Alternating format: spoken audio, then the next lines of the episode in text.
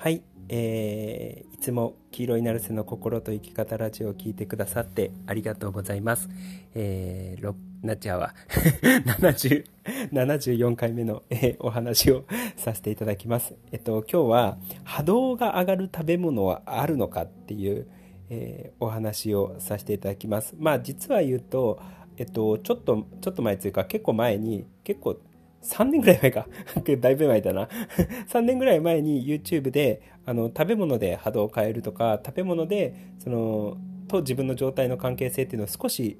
話したと思うんですけれども、えー、まあそれにちょっとつながるような関係あるような関係ないような話で、まあ、いわゆる食べ物で波動が上げること波動を上げることをできるのか。平たく言うと波動が上がる食べ物とか波動が下がる食べ物ってあるのかっていうお話を、えー、させていただきます。まあでも多分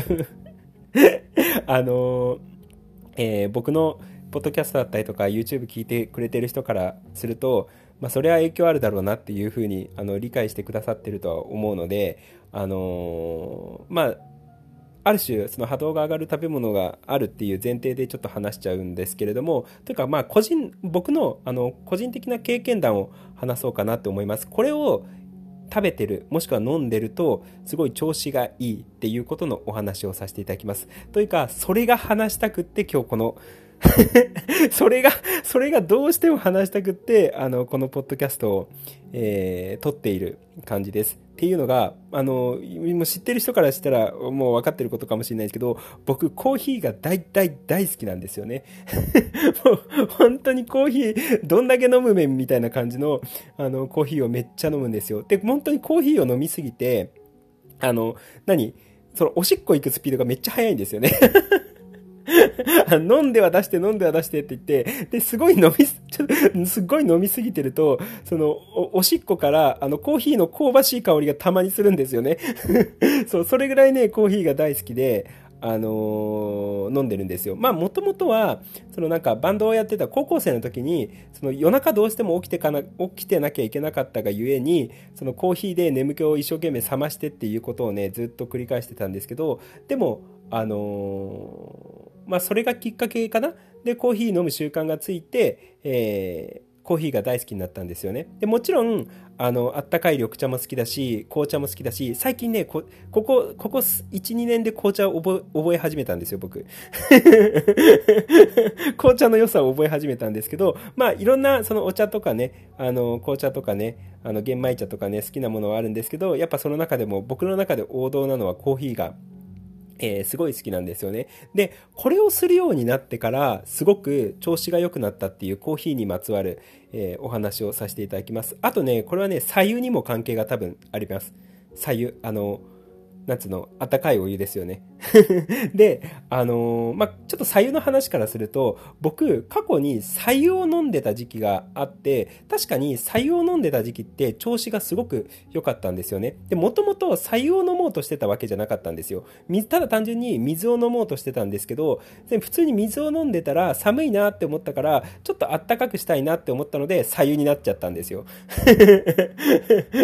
冬の時期に水を飲んでたんですけれども、ちょっと水だだと寒いって思って左右を飲、あったかいお湯として左右を飲み始めたら、なんかね、すごい、あ、ほっとするんだな、左右ってっていうことにすごく気づいて、で、それから、あの、どれぐらいだっけ ?2011 年だったから、その時にね、めっちゃ左右飲んでたんですよね。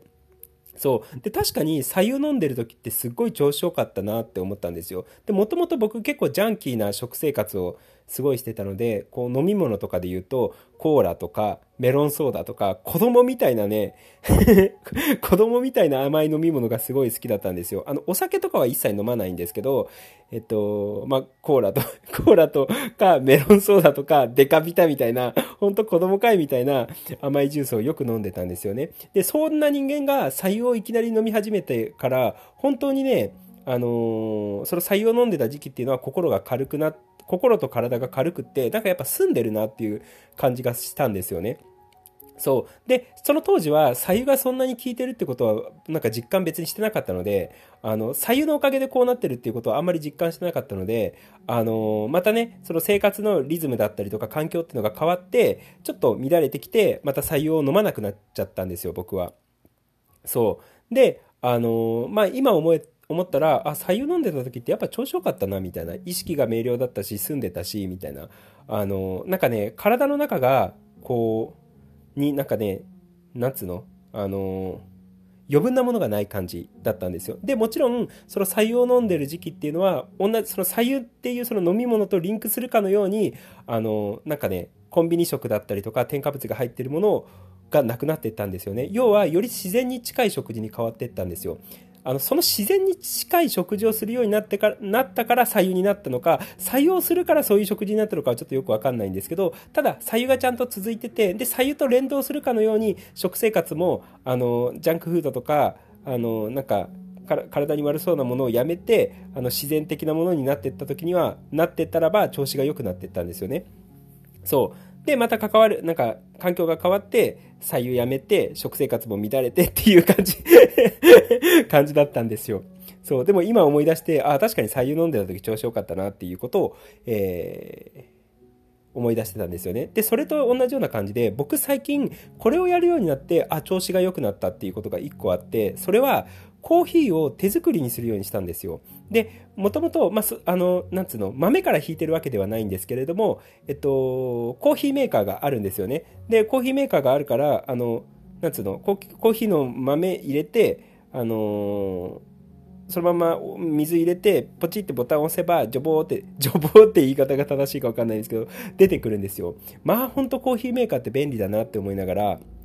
あの、1回にね、えー、1リットルとかも作れるので、一応、まあ1リットルコーヒー飲むんかいみたいな 感じですけど、まあ1リットルぐらいコーヒー普通に飲むんですよ。だから、あの、まとめてね、えー、そのコーヒーメーカーとかで作って、あのー、コーヒーを作り試しといて、で、それで、あの、ピッチャーでこう、注ぐみたいなことをやってたんですよね。で、それでも良かったんですけど、何を思ったか知らないんですけど、どれぐらい前かな？えっと、今5月だから3、4ヶ月ぐらい前から、なんかね、手作りにしようって思ったんですよ。だから、あえて、そのコーヒーメーカーがあるのに、あえて、あの、なんか、ドリッパーを使うようにして、で、ドリッパーに、あのそのコーヒー豆を入れて、自分の手でね、や、かんでお湯沸かして、あの、手で、あの、お湯を注いで、そのコーヒーをドリップするようにしたんですよね。で、そのコーヒードリップするときに、あの、昔なんかコーヒー屋さんで、あの、教えてもらった、なんか、そのコーヒーの入れ方で、なんか、のの字を書いていくといいよみたいな感じのことを教えてもらったりとかしてたので、まあ、それを実践しながら、えー、コーヒーをある種、手作りっていう言い方が正しいかわかんないんですけど、コーヒーメーカーを使わずにコーヒーを入れるようにしたんですよね。で、そしたら、なんかね、調子いいなっていうことにね、あのー、気づいたんですよ。で、あの、そのコーヒーをこうやって、こう、手作りで、手作りっていう言い方が正しいかわかんないんですけど、手動で入れるようになってから、えっとね、豊かさとか、こう丁寧さとか、まあ、幸せ感とか満ち足りた気持ちっていうのを感じる機会っていうのがめちゃくちゃ大きくなったんですよね。でもちろんコーヒーを飲んでる時にそれを実感できるのもそうなんですけれどもコーヒーを入れてる時になんか実感できるんですよ。だからコーヒーを作ってる時がなんか幸せって僕の中で感じられるようになったんですよね。そうなんかこれ豊かな時間だなっていうふうにすごく感じるようになったんですよ。でまあもちろんそれも感じながらもその自分の手動でコーヒーメーカーではなくて手動でコーヒーを入れるようになってから、なんか調子いい気がするんだけどなっていうことをね、すごいずっと思ってたんですよね。で、ふと気づいたんですけど、ちょっとこれ込み入った話になってくるんですけど、あのー、これよく僕があの YouTube でも、ポッドキャストでも話してるんですけど、渡した、渡してる人が一番それをあの持つことになるとかこう受け取ることになるっていう話をしてるわけじゃないですか例えばありがとうありがとうありがとうありがとうっていろんな人に対してありがとういろんなものに対してありがとうって言ってる人に一番ありがとうが集まってくるし、大好き大好き大好き大好きっていろんなものに対して、あの、大好きとか、あの愛してるよとかって、こう、投げかけている。それが人であったとしても、物であったとしても、場所であったとしても、何であったとしても、大好きって投げかけてる人に一番大好きが集まってくるし、みんなのことすごいすごいすごいすごいって、あめっちゃ素敵やん、すごいやんって褒めまくってる人ほどその人にすごいとか素敵っていうのが集まってくるっていう話をしてると思うんですよ。まあその原理があるから発泡工程のことをよく話してるんですけど、それってもうちょっと深掘りするとどういうことかっていうと、その渡してる人が一番持つことになるっていうのは、例えばありがとうっていうことを、えー、じゃあ今、あの、うん、照明があるんですけど、そこに目の前に。えー、その照明に、照明さんありがとう、照明さん照明ちゃんどっちでもいいや。照明ちゃんにしよう。あ、照明くんにしよう。照明くんに、照明くんありがとうって言うじゃないですか。で、僕の口から照明くんに対してありがとうっていう言葉が出てくるっていうことは、もともと僕の中にありがとうがないと出ないんですよ。わかりますか？あの 自分の情報場にいつも言っている心とか脳の中にありがとうっていうその情報が入ってるから自分の中にありがとうがあるからありがとうを出せるっていうことなんですよね。そう。で、あのー、要は、その、なんつうの、照明くんが、あの、こう素敵だからありがとうって言う言ってるっていうふうに僕らは主観的には思うんですけれども、ただ僕、その、いつもその入出力原理、その、なんだっけ、YouTube でよく話している、えー、入出力原理、自分の中にあるものが、こう、出されて、で、出してるものが返ってくるだけですよっていう話をよくしてるわけじゃないですか。で、入出力原理って、自分、その、例えば、優しい体感を入力します。で、優しい体感を入力すると、自分の心を入力すると、潜在的に優しい体感っていうのが自分の中に入ってきます。で、その潜在的に自分のや、自分の中に潜在的に優しい体感が入ってると、日々活動してると、自分が意識してなかったとしても、その優しい体感っていうのを出しちゃってるんですよ。そう。で、出しちゃってるから帰ってくるっていうことなんですよね。そう、だから僕らっていうのは自分の中の潜在意識だったりとかに入っている、無意識に入っている体感とか情報っていうのは自分が意図しなかったとしても無意識的に出しちゃってるんですよね。そう。で、出しちゃってるから帰ってくるっていうことなんですよ。そう。ってことは、僕らの中にあるものであれば、あの、なんつうの、意識していようが意識していまいが、僕らの中にあるものは出してしまうっていうことなんですよね。そう。だから、優しい体感が溜まってて、こう自分の無意識に溜まってると、生活してると優しい体感が自然に出ちゃうし、もし、もしくは意図的にも出ることも、あの、意識的に出すこともできるのかもしれないんですけど、まあ、無意識でも出ちゃうっていうことなんですよ。優しい体感みたいなのが。そう。ってことは、その自分の心とか潜在意識にありがとうっていう情報が一つ溜まってるのであれば、えー、ありがとうっていう情報を出せるっていうことなんですよね。わかりますか？そう。で、もともと、じゃあ逆に言うと自分の潜在意識にありがとうっていう情報がないのであれば、ありがとうっていう情報は出せないんですよ。そう。ってことは、今目の前にある照明くんに対して、照明くんありがとうっていうことを出せるってことは、僕の中にありがとうがあるはずなんですよね。そう。だから、ありがとうって出してるってことは、自分の中に存在してるっていうことなんですよ。だから一応時間軸で言うと自分の中にあるから自分の中にありがとうがあるからありがとうを出せるっていう話なんですけど実は言うと強制的にありがとうを出そうとすると自分の中にありがとうが生まれるっていうことなんですよね。ちょっとややこしい言い方なのかもしれないんですけれどもそう。ってことは出してるものは自分の中にあるっていう状態なんですよ。わかりますか？そう。ってことは、えっと、何かをやるとか、これ、あの、その、ありありがとうとか大好きとかすごいっていう言葉だけじゃなかったとしても他のことにも言えて例えば掃除をするっていう行為って部屋をきれいにするとか何かのものをきれいにしてるわけじゃないですか。で実際掃除やってる人ってやってあのやってみると分かるんですけどやってる人は分かると思うんですけどトイレ掃除であったとしてもキッチン周りの掃除であったとしても何であったとしても掃除してる人は多分実感してると思います。掃除をしているその部屋だったりとかトイレだったりとか家のその水回りだったりとかをきれいにしてるんですけど一番きれいになってるのは自分の心なんですよ。そう、一番スッキリしとるやん、みたいな。そう、だから、部屋をスッキリさせようとしてるんですけど、一番スッキリしてるのは、自分の心がスッキリしてるわけだし、自分がスッキリしちゃうんですよ。そう。だから、あの、よく、こう、YouTube でもポッドキャストでも話してるのが教えてる人が一番こう学ぶことになるっていう話もそうですよね相手を学ばせようと思ったら一番自分の中に学びがこう蓄えられるし相手を成長させようと思うと自分が一番成長することになるっていうことなんですよね。あの親の教育とかそうだと思います。あの子供をこうなんつうの育てようって思えてその子供の教育してると一番育ってるのは自分だみたいな。一番何かを学んだりとか教えられたりだったりとか成長してるのは自分やみたいな感じになるわけですよね。そうそれは教え何かを教えようとか成長させようとかあのすればするほど自分が教えられるし成長するっていう状態になるってことなんですよね。そうだから与えてるものが一番自分の中に増えていくっていうことを考えた時にじゃあ掃除をするっていうことをすると何かのものをきれいにする、部屋をきれいにするっていうことをやってると、一番きれいになるのは自分ですっていうことなわけじゃないですか。で、それを考えたときに、それが掃除であったとしても、今のありがとうとかすごいっていうことであったとしても、あのそそういうのを全部踏まえた上で、さっきのコーヒーの話に戻るんですけど、そこでコーヒーの話に戻るんかいっていう感じなんですけど、まあ、コーヒーの話に戻るんですけど、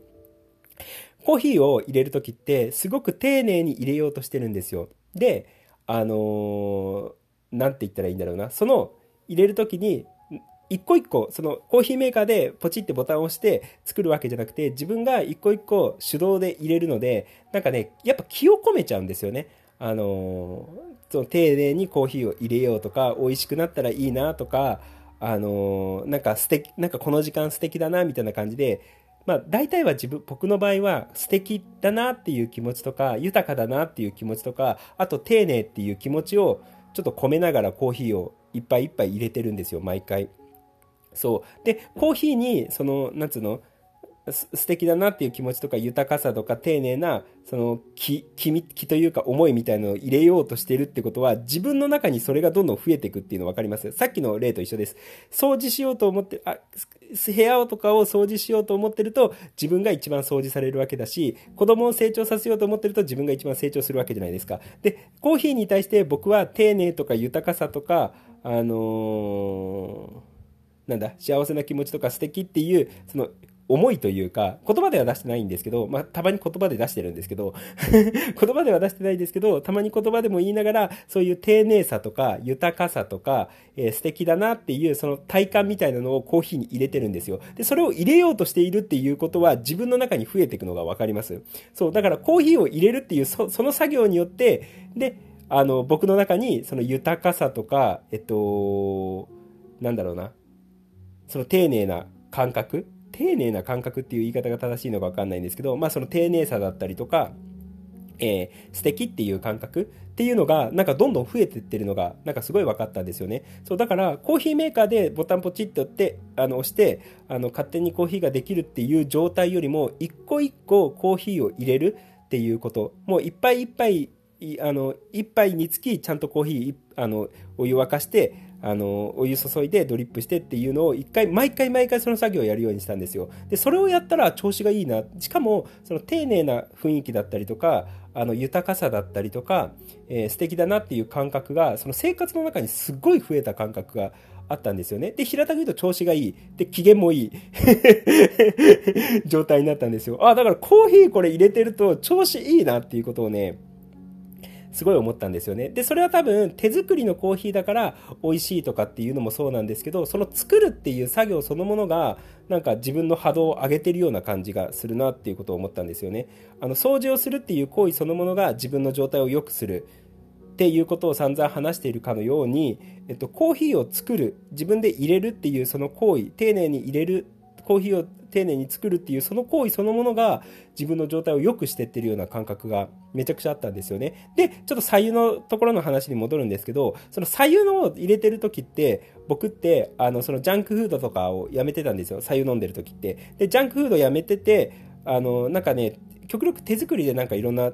ものを食べ、作ろうとしてたんですよね。そう。で、あの、なんか工夫したりとかして、あの、自分で料理するっていうことをね、あの、一生懸命やるようになったんですよ。で、その時にやっぱり、あの、なんつうの、丁寧に、丁寧に作るっていうわけじゃないんですけど、喜びながら結構毎回作ってるんですよね。まあ自分の好きな食べたいもの食べてるので なんかね、嬉しい、あの、楽しいなとか嬉しいなって思いながら、やっぱ料理を工夫してたりとかするんですよ。そう。で、僕レシピ見ずに、なんとなく感覚で作るっていうのが好きなので、その時のノリで食材選んで、その時のノリで作るっていう感じなんですよね。そう、だからね、楽しくなって、ってきちゃうんですよね、毎回。なんかこれとこれ混ぜたらどんな味するんやろうみたいな感じでよくやってたんですよ。そう。で、あの、ま、喜びの気持ちだったりとか楽しさの気持ちを交えながら、よく自分で料理を作ってたんですよね。で、それが、あのー自分なりにはすごく美味しかったんですよ。あの、他人に食べさせたらどうリアクションしてるくれるのかわかんないんですけど、僕は自分で真心を込めて作った料理だから、なんかすごい可愛かったんですよね。でも多分、おそらくそれは、その、作った料理にその気を込めるから、そのその作った料理の波動が上がってるっていうよりは、その作るっていう作業そのものを喜びながら、えー、楽しみながらやってってるってことが一番大きいんだろうなっていうことを思います。それはさっき言ったみたいに、あの、部屋を掃除して、部屋をきれいにしてる人間が一番きれいになるし、あの、コーヒーを丁寧に豊かな気持ちで作ってる人間が一番、えー、豊かで丁寧な気持ちになるっていうのと同じような感じです。そう。だから、あの、もちろん食べ物で、えっと、自分の波動が上がるっていうことは、あの、あり得ると思うんですよ。で、過去の、あの、YouTube の動画でも話したみたいに、多分ジャンクフードとか食べてると調子が悪くなりやすくって、えー、もうちょっとジャンク、ジャンキーなものじゃないもの、澄んだものとか食べてってると、あの、調子が良くなりますよねっていう話は結構してきたと思うので、それはそれで参考にしていただければいいんですけれども、それ以外で、なんかね、手作りをしてる時の、作ってる時の感覚によって、自分の状態が良くなってってる。だから手間暇かけてコーヒーを作ってる方が、なんか調子いいぞっていうことに、あの、気づいて。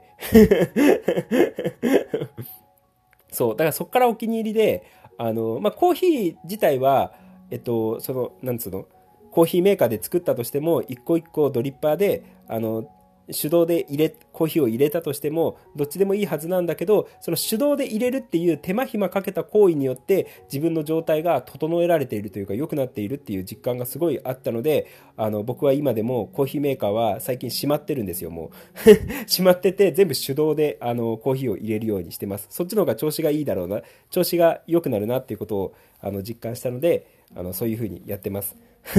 そう、だからもしかしたら波動が上がる食べ物っていうことではないのかもしれないんですけど、もちろんそういうのもあると思いますよ。